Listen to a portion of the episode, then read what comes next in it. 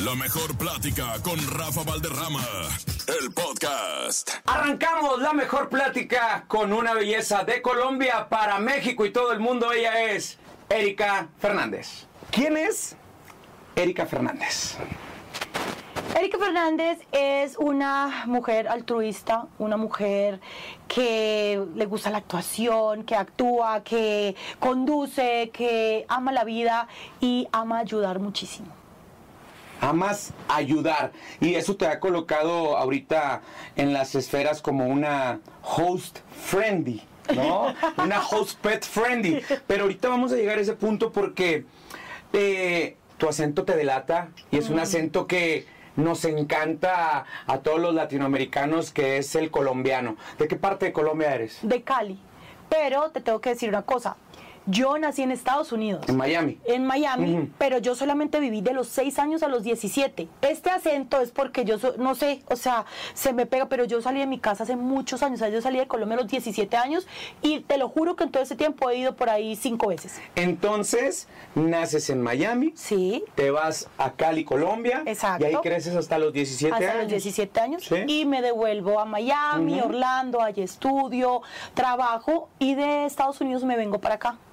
De ese, de ese momento, dicen las malas lenguas que todo esto se quería dedicar a la enfermería. Se dedicó. Se dedicó a la se enfermería. dedicó, sí, yo ¿Fuiste soy enfermera? enfermera. Yo soy enfermera, estudié, trabajé cuatro años como enfermera con una dermatóloga. eh, no me gustaba para nada, no me gustaba la gente enferma, o sea, como que me daba mucha tristeza y me enfermaba yo, así toda hipocondriaca, como que alguien sentía algo y después yo, ay, ay, yo también. Entonces, eh, la neta es que fue un momento de mi vida muy difícil porque me comenzó a dar depresión y me comencé a sentir muy mal y me corrieron de mi trabajo. ¿Cómo? A ver, entonces recapitulando. ¿Estudias enfermería porque sentías que era tu pasión No. ayudar o cómo está? No, ¿O yo cómo fue? estudiaba enfermería porque en Estados Unidos yo tenía unos trabajos horribles. Y yo dije, a ver, no, no, yo no puedo estar limpiando casas, yo no puedo estar haciendo eso, yo necesito ganar mejor, necesito estudiar. A mí el estudio, pues la verdad, gordo, te digo, o sea, no es que me haya gustado mucho. Entonces, como que decidí mejorar mi vida y mejorar mi salario y tener otras oportunidades, por eso estudié, no porque a mí me gustaban los enfermos. No, horrible, la pasaba muy mal. ¿Cómo podemos pensar que de repente ya eres una host de TV reconocida en toda Centroamérica, pero que tú te dedicabas a ser, eh, a ser nana, hacer eh, eh, eh, pues el aseo en las, en las casas, Sí. en las residencias? ¿Cómo, cómo llegas a ese, a ese punto? ¿Cómo estuvo? Pues mira, a ese punto llego porque, pues imagínate, yo salí de mi casa a los 17 años. Le digo a mi abuela, abuelita, deme un consejo porque yo me voy a Estados Unidos, no quiero estudiar acá, me quiero y me dice, bueno, usted cuando le digan qué sabe hacer, usted diga, yo sé hacer caso. Entonces así comience a trabajar en lo que se pueda. Y así fue, fui mesera, eh, comencé a limpiar eh, bancos en las noches, limpiaba el mall súper temprano, hacia las 3, 4 de la mañana yo estaba limpiando, pero todo empezó porque pues necesitaba comer, necesitaba eh, vivir y sobre todo yo no hablaba el idioma. O sea, yo me fui chiquita, pero yo no agarré todo pues el idioma y en Colombia ya pues, se me olvidó y llegué como si fuera una indocumentada. O sea, yo tenía mis papeles, Papeles, y pero- papeles, pero no hablaba inglés, entonces y no había estudiado, no tenía que eh, rehacer como toda mi escuela y la verdad es que fue muy difícil porque no hablaba el idioma y pues me tocó tener esos trabajos. Ay, pero yo me la pasaba muy bien, ¿eh? O sea, como que uno a esa edad no le importa nada y uno es como que yo ya veía el dinerito, pero sí fue muy difícil, pero igual también, pues, o sea, lo que tenía que hacer. Y ahí es donde dices, pues bueno, vamos a estudiar algo. y ese exacto. algo fue la enfermería. Exacto, ahí dije, no, no, no, pero ¿qué es esto? O sea, yo no puedo estar ahí. Además me humillaban mucho. Entonces tú a veces llegas a unas casas así súper divinas y la gente te ve por debajo, ¿no? Y como que, ay, ahí viene la, la empleada, ¿no? Y yo comencé a sentirme como que no, pero pues ¿por qué me ven así? O sea, yo necesito prepararme porque pues no quiero hacer este trabajo toda la vida. Y comencé a prepararme, comencé a estudiar, aprendí inglés con un novio que yo tenía de Inglaterra. El man no hablaba inglés y yo no hablaba español. Wow. Ve, perdón, al revés. Al revés, al revés. Sí, yo no hablaba Tú no hablabas inglés y él no hablaba español. Exacto. Y así fue que comencé a aprender, entré a la escuela y me gradué, no sé ni cómo, pero le eché muchísimas ganas, o sea, fueron muchos años donde tenía trabajaba en una panadería y después me iba a estudiar y pues nada, me gradué, comencé a trabajar y comencé a ver más dinerito y dije, ah, entonces comencé a, a sentirme mejor en la, en la parte económica, pero no, unas tristezas y unas depresiones, me daban ataques de pánico en cirugía. ¿Por qué? ¿Qué pasaba? Pues yo creo que la soledad, ¿no? De vivir lejos también, uno tan joven como uno solito, porque yo no tenía familia allá. Entonces como que también llega un momento en que te cansas y te guardas muchos sentimientos y creo que cuando yo veía tanta gente enferma, eso como que de pronto tenía mucha empatía y eso también me, me hacía mal. O sea, yo quería solucionar los problemas a todos los viejitos que llegaban ahí a quejarse de que sus hijos no los ayudaban. Entonces era como que muchísimas emociones y dije, ¿sabes qué? Esto no lo puedo hacer más. Y la doctora de hecho me dijo, o vas donde un psiquiatra o te quito tu licencia. ¡Wow! Y me Así quitaron es. mi licencia. Hablando de eso, me imagino que las características de ser una joven, latina, colombiana, guapísima y espectacular. muchas gracias. Me imagino que en esos trabajos tuviste Cero. ningún momento. Yo nunca he tenido acoso. O sea, yo te digo una cosa y siempre escucho como, esto es un tema muy delicado y un Muy. tema que muchas mujeres han vivido. Yo he vivido maltrato, maltrato intrafamiliar, yo tuve un novio que me pegó, yo tuve un novio que se me metió a la casa y casi mata, pero yo nunca tuve acoso de un trabajo o que yo haya hecho algo, sentirme incómoda con un hombre porque me quería ofrecer algo por algo. O sea, yo eso nunca lo viví. Maltrato sí de pareja, pero como tal no. ¿A qué edad fue el, el maltrato? Fue en Estados Unidos y yo tenía un novio de Turquía. Yo tenía 22 años y de hecho él se me metió a la casa para matarme y, y fue muy complicado. Y ahora se le llaman los tóxicos y las tóxicas de Sí. cierta manera eh, graciosa, ¿no? O coloquial. Total. Pero realmente, si no sabes ponerle un freno, se desborda el agua de la olla, ¿no? Se desborda. Y lo peor de todo es que uno como mujer a veces dice, ve eso muy lejano, ¿no? Y siempre ves las noticias, ay, pobrecita, pobrecita. Pero yo creo que el 90% de mujeres hemos tenido un encuentro tóxico que siempre queremos como decir, no, no, no, él va a cambiar, o no, no, no, eso un día que estaba eno- enojado, ¿no? Entonces ese es el problema, que se desborda porque nosotras no ponemos un, un pare en el momento adecuado. Hubo golpes. Hubo golpes, hubo, él se me metió a la casa con un cuchillo y me dijo que me iba a. Me sacó el del... Ay, yo nunca había hablado de esto. yo nunca había hablado de esto. Eh, se me metió a la casa, me sacó del pelo y me acuerdo que yo estaba gritando en el estacionamiento y le decía, y alguien se asomó y yo le gritaba y le gritaba, help, help. Y no, me cerraron así, me acuerdo, me cerraron así, hasta que llegó alguien, llegó un, un señor que estaba en una en su carro y comenzó como a gritarle, el tipo me tiró, pero me agarró y me sacó así el pelo y fue muy horrible. Y yo era una niñita, o sea, tenía 20 22 años. Sí, 22, 23 años. Y él era de Turquía y yo no conocía a nadie más. O sea, yo me había ido a Miami. Yo primero llegué a Tampa, después me fui a Miami y fue horrible. Y desde ahí yo juré que nunca más. yo creo que por eso tampoco he tenido éxito en mis relaciones, porque yo como que los red flags son en todo lado. Entonces, híjole, sí, fue muy horrible.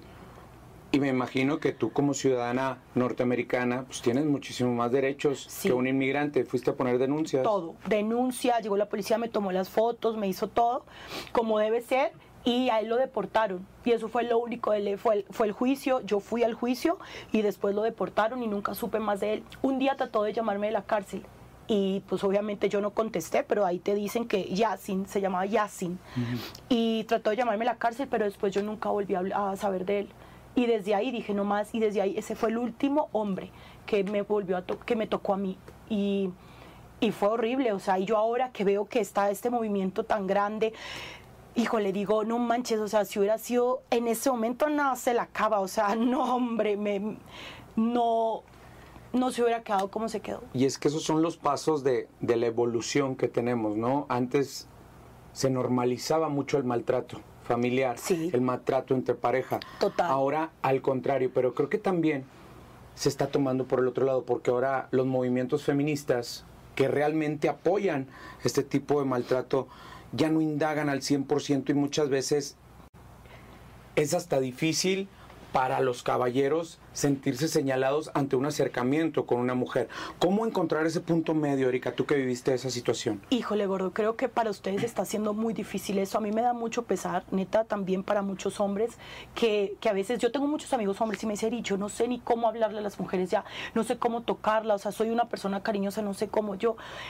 Híjole, yo creo que hay algo que, que a mí me pasa mucho y por eso te digo que nunca he tenido como en el trabajo y en este tipo de cosas, porque puede sonar muy curso y lo que sea, pero la energía no miente. Cuando uno como mujer siente que el hombre viene de una manera, no le puedes dar ni esto, ni un dedo, o sea, nada porque te va a agarrar. O sea, es como que no puedes dar confianza si tú no sientes, no te sientes cómoda y segura con tu sexualidad y como eres como mujer. ¿Me entiendes? De pronto a mí, porque soy una mujer imponente, porque me lo han dicho, me dicen, no manches, o sea, yo no sería capaz de hacerte nada, o sea, ni de tocarte porque sí me impones mucho. Eso lo he logrado a lo largo de los años, después de lo que me ha pasado. Pero creo que es, es, muy difícil para, para un hombre ahora acercarse a una mujer, porque claro, también están estas mujeres que se están aprovechando de esto, se están aprovechando de este movimiento y ahí es donde yo digo, pues qué tristeza, ¿no? Porque es algo, un movimiento tan delicado, algo tan tan serio que sí nos pasa, o sea, que sí, que sí sucede y también lo tomen para hacer un video viral, para ser famosas, ¿me entiendes? O sea, no sé si viste un caso de una chava en Ecuador, ¿no viste eso que pasó? Que ella dijo que él le había pegado y se mostró así y ella era la obsesiva, la tóxica, no, no, no digo así porque es tóxica, o sea, entonces ahí es donde tú dices, híjole, es, una línea muy delgadita. ¿Y cómo, cómo saber cuando es un piropo o cuando es un insulto? ¿Te gusta que te den piropos a ti? A mí sí. Coro, yo te lo digo, es solo la energía con lo que me lo dices, es como te acercas a, a, esa persona, o sea, tú, pero una cosa es, uy, qué rico, o sea, ¿me entiendes? Pero tú dices, ay, qué guapa te ves hoy, uno es como que, ay, muchísimas gracias, ¿no? Normal, pero uno siente la energía sexual, tensión, yo la siento. Y después de lo que me pasó, yo aprendí eso muchísimo. O sea, yo sé hasta dónde le doy confianza a un hombre. Yo soy muy de abrazar y todo, pero yo hasta cuando abrazo a alguien que no conozco, de pronto, hola, mucho, yo siento. Y yo, ah, no, con este No, no, no. Y así, y los tengo. Y soy súper gordito en mi vida y todo.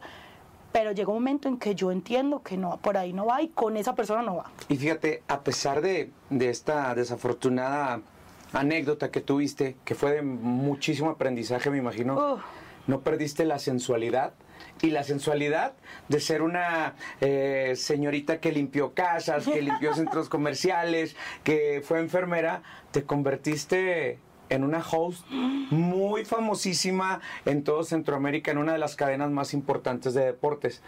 ¿Cómo llegas a ser la conductora de Fox Sports? Pues llego porque tenía que llegar primero que todo porque yo sí creo muchísimo en la en el destino y en lo que es para ti. La neta es que yo llegué a México y yo nunca pensé que iba a dedicarme a los medios, nunca me imaginé eh, comencé a trabajar con Facundo. Y un día hicieron un viaje a Ibiza con los 40 principales, los 40 viajes, algo así se llamaba. Entonces iba Faisy, iba La Garra, Bazooka, o sea, todo el convito pues de ese tiempo, ¿no? Estoy hablando hace nueve años. calidad. Un combo sabroso. iba Facundo, obviamente. Entonces, del programa Turno Turno escogieron a Flaxer, que en paz descanse, y a mí. Entonces nos fuimos a Ibiza porque tenemos que grabar cápsulas para turno turno, ta, ta, ta yo fui yo sin saber. Pero eres como edecán. ¿O como... Pues yo ya estaba como, sí, yo era como la que abría la puertita y me hacía mensa de vez en cuando y hacía reír, jiji, pero sí iba como a hacer las bromas, ¿no? Como a la gente y así, sí, como decán. Bueno, pero yo fui yo, eh, había muchísima gente que iba con los viajes y, y yo me divertí con todo el mundo, la pasaba poca y la, el antro, Ibiza, no manches, o sea, todo muy sano. Entonces, eh, Regreso a Ciudad de México y me habla Jean Duverger, me manda un tweet como quiero hablar contigo y yo, mm, qué raro, este man quién es. O sea, yo llevaba un año y No lo conocías, no tenías la trayectoria. yo llevaba un año y medio en México, imagínate, o sea, yo vivía en una burbuja en Miami Beach, porque aparte vivía en la playa, yo ni sal, ni pasaba el pinche puente. Exacto. Imagínate, entonces yo como que yo no sabía nada. Bueno, me escribe yo y veo Fox, pues yo, ay, mira este morocho tan lindo, ¿no? A ver quién es, tititi. Y me dice, hola, es que me hablaron de ti, me habló Faisy, que, que había una chava muy divertida, muy chida, que pues se iba a Tania Rincón. Aparte de Tania Rincón. Era la transición de Tania. Imagínate a, eh, a Venga la Alegría. Y me dicen, sale, pero pues queremos tratar otro tipo de, de persona, no sé, otra conductora. Y yo, y yo le dije, yo, yo por dentro, ¿por qué están pensando en mí? O sea, yo no hago sino hacer desmadre no tengo ni idea. Pero yo dije, bueno, quién sabe, me se quieres ir a un casting. Y yo, no, pues obvio, a mí donde me inviten, yo voy, ¿no? Y fui, hice mi casting, tenía que leer un prompter. Yo en mi vida había leído un prompter, pero no sé qué pasó, que les gustó y dijeron, va, Fox para todos, nueva conductora. O sea, la semana que hice mi casting me dijeron que sí. Yo no me la creía. O sea, yo lloraba, yo dije, no manches, ya no voy a estar cargando cositas en el estadio, porque yo era de can de estadio. ¿Sabes que vas con chicos así? Y yo dije, no manches, que yo no voy a estar 8 o 10 horas con tacones en vestido negro no lo podía creer, porque aparte yo trabajaba en Televisa, o sea, con Facundo, y seguía haciendo de campos, porque la lana eso Claro. no, no jalaba, ¿no? Y bueno, llegó a Fox, lo odiaba, o sea, seis meses de mi vida me la pasé muy mal, porque mi negrito, que ahora es un gran amigo mío, ya nos hicimos compas después de que trabajamos en NET, mm, pues no es que me hacía la vida imposible, pero como él me buscó y pues yo no daba la talla, entonces me jodía, ¿no? Y como Claro. que me metía el dedito y como No que... sabías ni una madre de deporte. Me O sea- decían las chivas, yo pensé que era un animal, yo chiva, un- un- claro, un chivo, güey. Cuando que las chivas, el, el equipo más grande. Y yo como que no manches, entonces comencé a leer, comencé a aprender, yo no sabía leer el prompter y que las mencioné, entonces Jan se burlaba de mí en vivo, a mí me dan ataques de ansiedad en el programa, yo renunciaba todos los días, un día eh, mi negrito me dijo como, ya, que me estás haciendo karma, yo le dije, tú me buscaste a mí, o sea, así de simple. Y el día que yo me la creí, que yo dije, ¿sabes qué? Yo me siento que yo estoy aquí por algo. Yo no le estoy quitando el, el puesto a nadie porque la vida me trajo aquí. Pues qué, no voy a ser mensa, voy a prepararme y mi personalidad tiene que salir de alguna manera. Y ahí fue cuando dije, no, eso. yo dije, no voy a renunciar, o sea, voy a estar y a dar lo mejor de mí. Y así duré siete años ahí, no sé cómo, o sea, no sé cómo, duré siete años, la verdad es que es la perseverancia, el esfuerzo. Me ayudó mucho también de pronto que, pues soy carismática, soy buen y que nunca me meto en problemas, pero, pero sí fue muy difícil al comienzo. Erika, pero ¿estás de acuerdo que forjaron una etapa totalmente diferente en Fox Sports Latinoamérica? Porque venían de información deportiva, del fútbol. El fútbol es base en todos los canales deportivos. Claro. Y ustedes vinieron a darles una imagen, reforzaron más la imagen femenina involucrada en el deporte, Sí. la sensualidad y con conocimiento. Y eso la gente hizo que volteara a ver a Fox Sports. Ay, pero fue dificilísimo y tú hablas con todas las chavas que empezaron y era muy difícil porque eres mujer y no sabes de deporte, o sea, eres, mu- es una tonta, ahí estás nomás de, de, de adorno.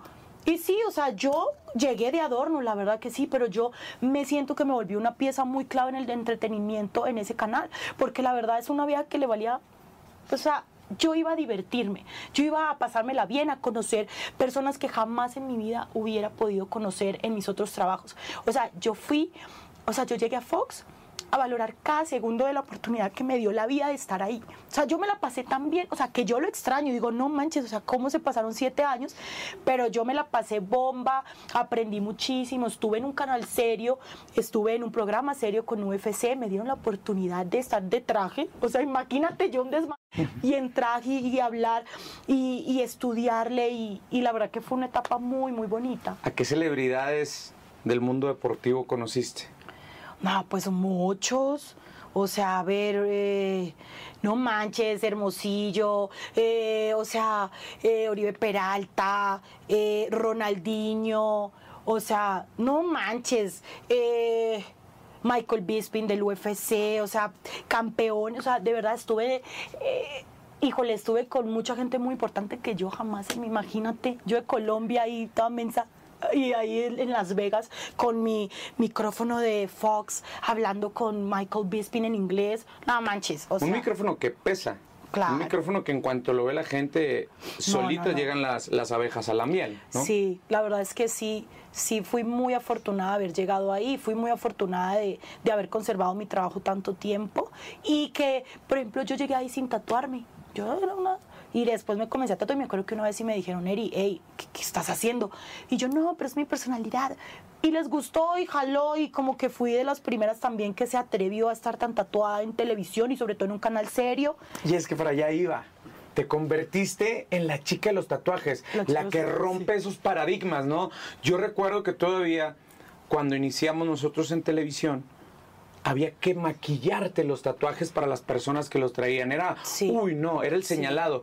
Y ahora el estar tatuado es estar bien, pero tú fuiste parte fundamental y más en las mujeres. Los lucías. Claro, los luci- ¿Sabes qué es lo que pasa? Que yo creo que cuando hablan, piensan en un tatuaje de una mujer, se imaginan una vieja rockera, así, con un aspecto más rudo.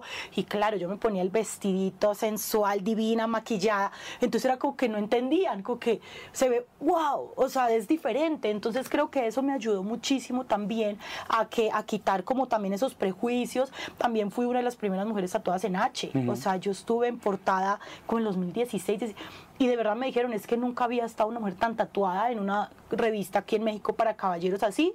Y yo, ah, pues órale, es que usted me está robando las dense. preguntas, porque Ay, para allá perdóname. íbamos, para allá Yo íbamos. sola. Ahora la podemos decir Yo sin ningún problema. sola. La famosísima revista de la letra muda, la H, que en ese momento todo el mundo esperábamos que saliera la publicación para ver quién iba a ser la celebridad que iba a encabezar la portada. Y tú fuiste de ellas y tengo que confesarlo que tengo ahí todavía por ahí en, mi- en- en mis archivos la revista. Fui de los que la consumió. Mi y vida. precisamente por eso, ¿qué, qué, qué, qué fue lo que te llevó a H? ¿Tus tatuajes? ¿Tu personalidad? ¿Tu sensualidad? ¿O que trabajabas en Fox Sports? Yo creo que todo, ¿eh? Yo creo que es un conjunto. Creo que cuando me han buscado a mí para algo o cuando me he hecho notar es porque es un conjunto de todo. Es, no manches, a ver, estaba en Fox, es eh, conductora de deportes, toda tatuada.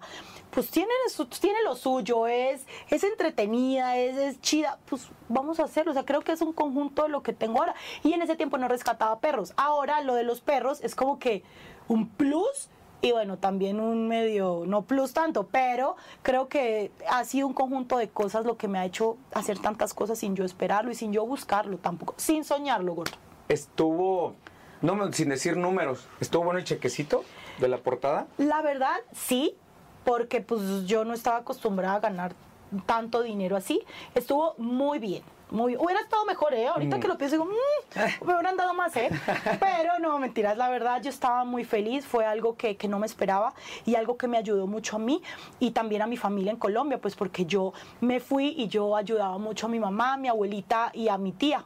Entonces creo que sí, sí, sí, me fue muy bien con eso. Por lo general era casi, casi por default.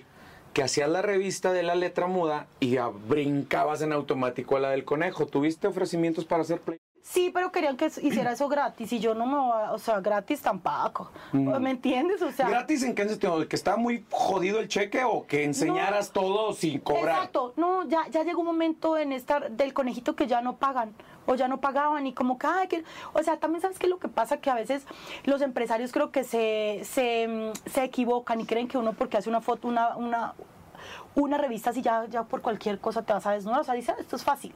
Y como yo he sido una vieja muy cómoda con mi cuerpo, con todo, entonces como que también se equivoca, es, ay, no, pues esta lo hace gratis, pues pero no, o sea, yo gratis no lo hago. O sea, las veces que he sal- salido con poca ropa es porque me tienen que pagar, o sea, como así tampoco. Y una cosa es salir con poca ropa, provocar esa sensualidad a caer en un desnudo vulgar. Exacto.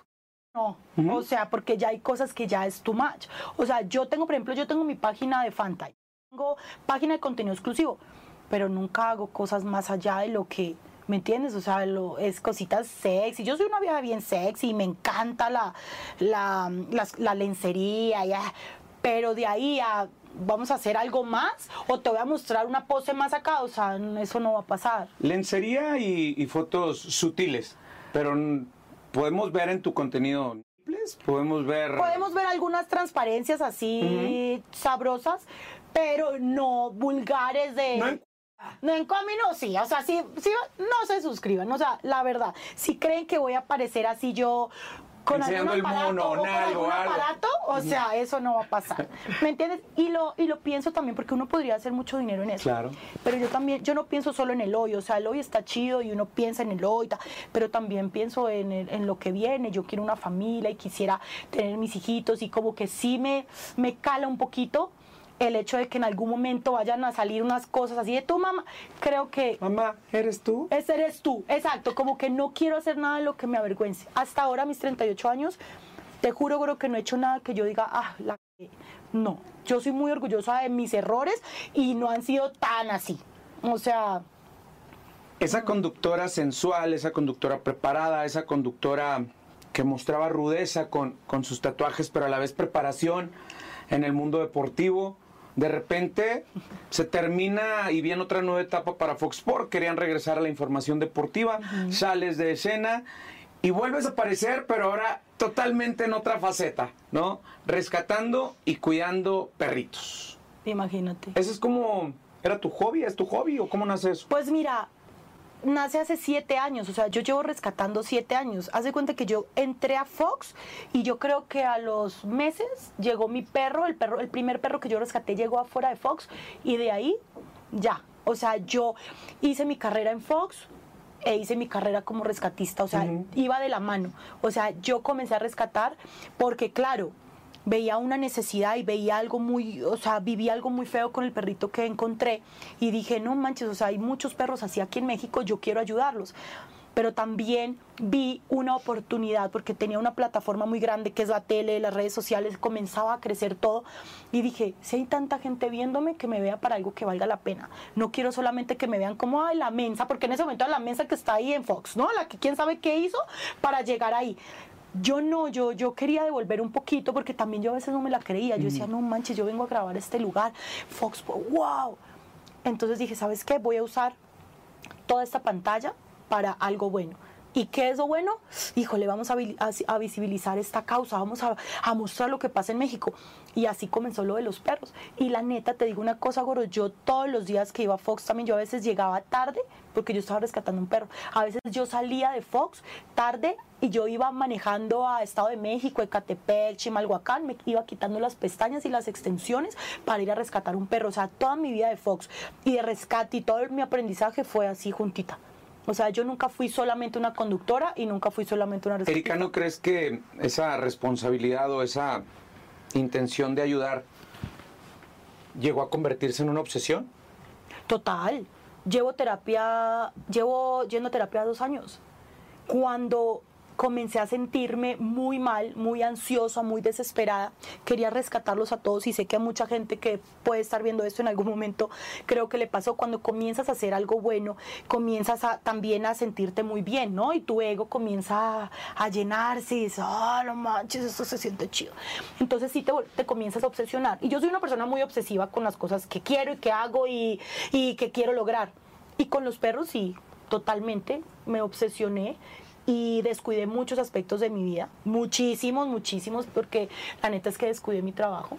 De hecho, algo que nadie sabe y te lo voy a contar ahora, a mí me sacaron de mi programa de UFC porque estábamos en plena pandemia, yo estaba organizando unas jornadas en, en Riviera Maya llevamos despensas. Yo siempre ando en todo, ¿no? Entonces eh, quería ayudar a eh, eh, recolectar despensas, hacer jornadas de esterilización y terminábamos en Bacalar. Yo necesitaba cuatro días para eso. Los pedí, me los dieron, pero yo siempre estaba pidiendo permiso para hacer cositas. Un día me invitaron a Venga la Alegría para hablar de mi proyecto y mi jefe se enojó y me dijo que me iba a castigar y me lo dijo, como vas a ver lo que... Y yo, pero, o sea, no estoy hablando de deportes. Me dice, no. Y un día, cuando terminé de hacer mi jornada, a las 11 de la noche estaba en la cena, llevaba yo una semana muy cansada, muy, no, no, no, horrible. Me mandaron un mensaje de texto, mi productor de UFC, y me dijo que ya no hacía parte del programa. Y fue una horrible. Porque llegué a pensar como decir, a ver, güey, yo estoy haciendo algo bueno, o sea, yo no estoy de pea, yo no estoy haciendo otras cosas, yo estoy hasta haciendo quedar, yo pensaba, ¿no? Imagínate la subías también porque yo decía, yo estoy haciendo quedar bien tu talento, porque yo o sea, no solamente son deportes, eso no es todo el mundo, o sea, yo hago otras cosas y mucha gente me quiere por eso y mucha gente me sigue por eso. Y me quitaron, yo duré dos años en ese programa y me lo gané. O sea, yo me gané el estar ahí y me lo quitaron así por un mensaje de texto.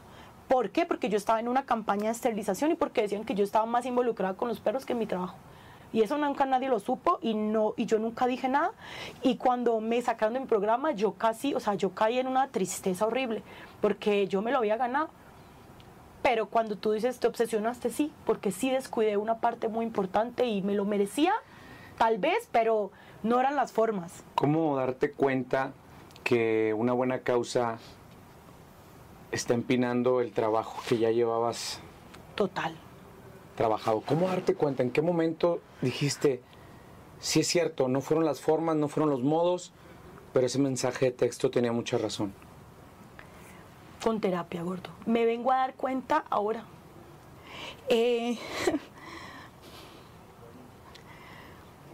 me vengo a dar cuenta ahora que que dije que, o sea, me, me puse, yo me volví como un caballo así.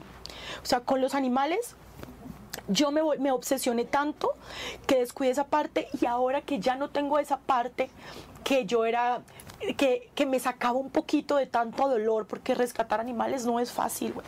O sea, rescatar y vivir para ellos es muy difícil. Entonces ahora no tengo nada más. Y amo lo que hago, ojo, amo, amo lo que hago y, y me siento muy orgullosa de lo que he, he construido. Eh, he cambiado la mente de mucha gente, he cambiado la vida de muchos animales, Así es. pero la mía a veces siento que, que estoy desaprovechando otra parte de mí que no, pero que ya los animales me están absorbiendo. Entonces, cuando me di cuenta, después de que grabé La Loca de los Perros y acabó el proyecto, y llegó el, el, el, coso de agua fría, decir, no manches, ya no tengo llamado, o no tengo esto, es solamente esto, es levantarme con 27 perros en mi casa y decir, no manches, no manches, ah, no, pues no tengo que ir a ningún lado, estoy aquí con ellos, tengo muchas cosas que hacer para los perros, pero yo necesito más, o sea, mi alma, y ya después de haber conocido esto, híjole, es como que una necesidad, es como, híjole, sí, sí extraño mucho. Y me di cuenta de que descuidé muchos aspectos, muchos, muchos, muchos, muchos. A mí no, porque yo soy muy vanidosa y yo, ay, no, eso es jamás. o sea, yo- Hasta ir a rescatar Hasta perros hay que ir rescatista elegante. Me tengo que ir lindo, o sea, por lo menos decente. Pero la parte del trabajo sí, sí creo que me lo gané. No fueron las formas, pero ahora, después de, de- de- de lo vivido hace dos años que, que pasó eso, dijo, dije, claro, yo podía haber llevado las dos cosas.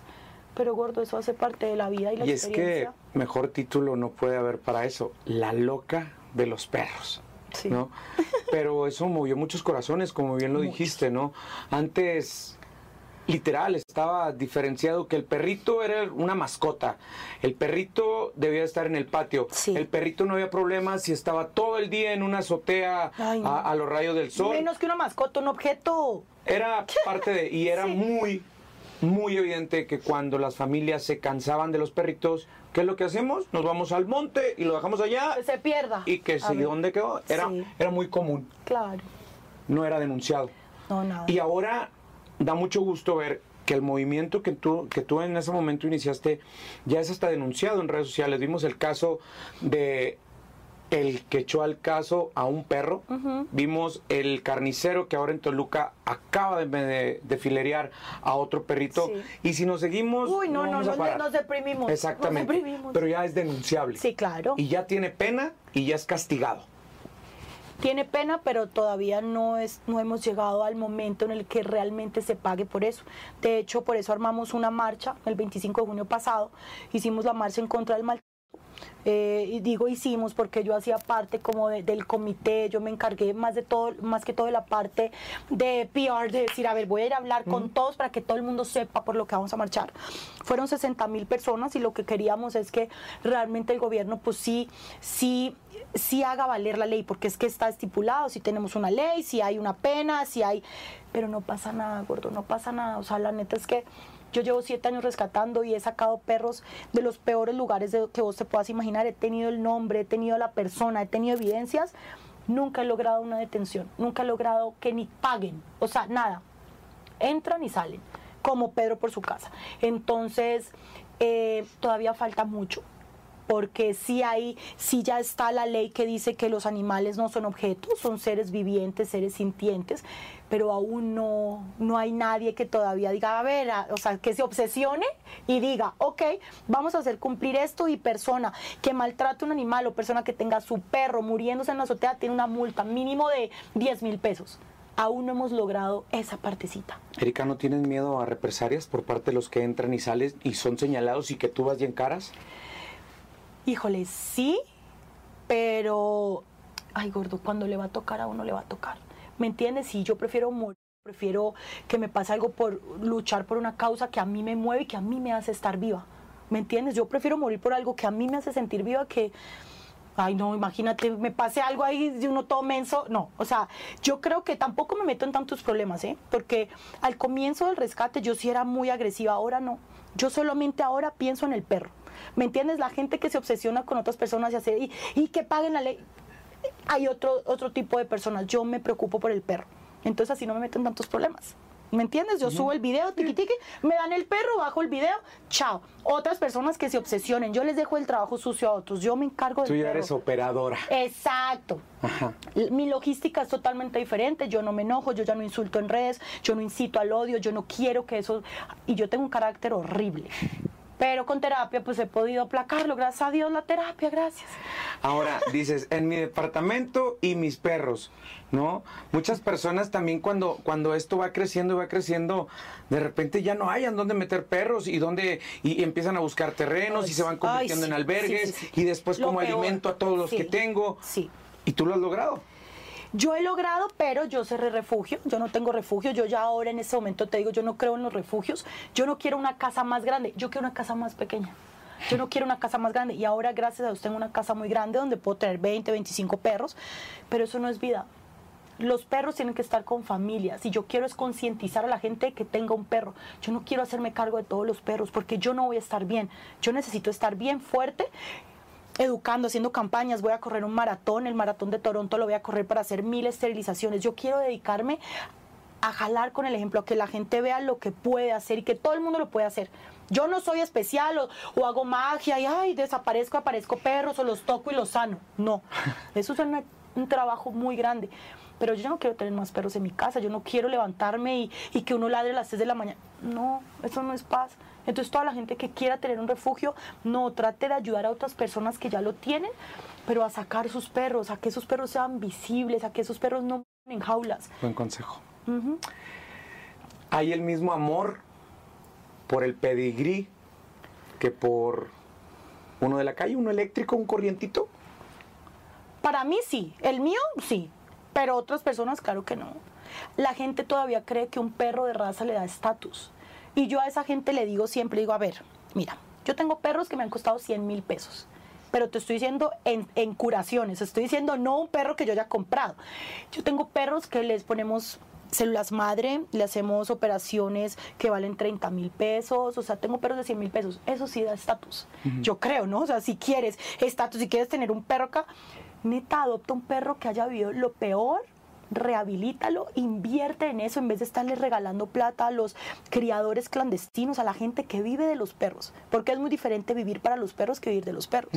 Entonces yo siempre le digo, si tú quieres sentirte chido, a ver, agarra el perro más fregado, comienza a invertir en él para ver la belleza, lo que, lo que renace y lo que florece de ese perro. Eso sí es estatus, ahí sí siéntete chido.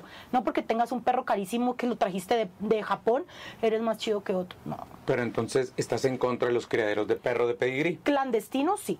Los criaderos para mantener una raza que tiene todos los estándares, porque las razas son maravillosas y por eso existen. Y hay perros que los labradores, los pastores belgas, son perros que tienen actitudes y tienen aptitudes para otros trabajos.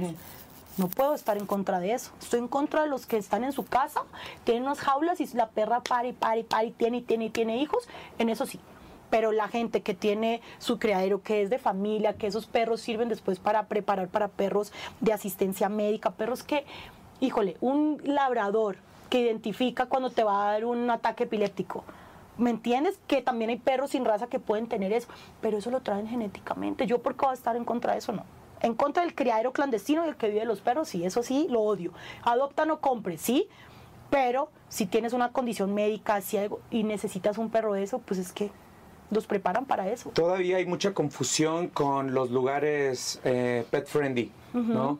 Hay plazas donde los cuales ya te dejan ingresar con tus perros. Sí. Hay personas que debido a sus capacidades Sí. emocionales pueden viajar con sus perros, los perros de asistencia, pero creo que también la gente ya está abusando de eso y conozco a muchísimas personas de eso que utilizan sus condiciones o sus influencias para que sus perros viajen o tengan otra otro trato, ¿no? Más que usar sus condiciones, porque a ver, si tú sufres, mira, yo fui una mujer que sufrí toda la vida de ataques de ansiedad y ataques de pánico, pero te estoy hablando de ataques de pánico de salir corriendo y que me lo voy a tirar a un carro, así de ese nivel.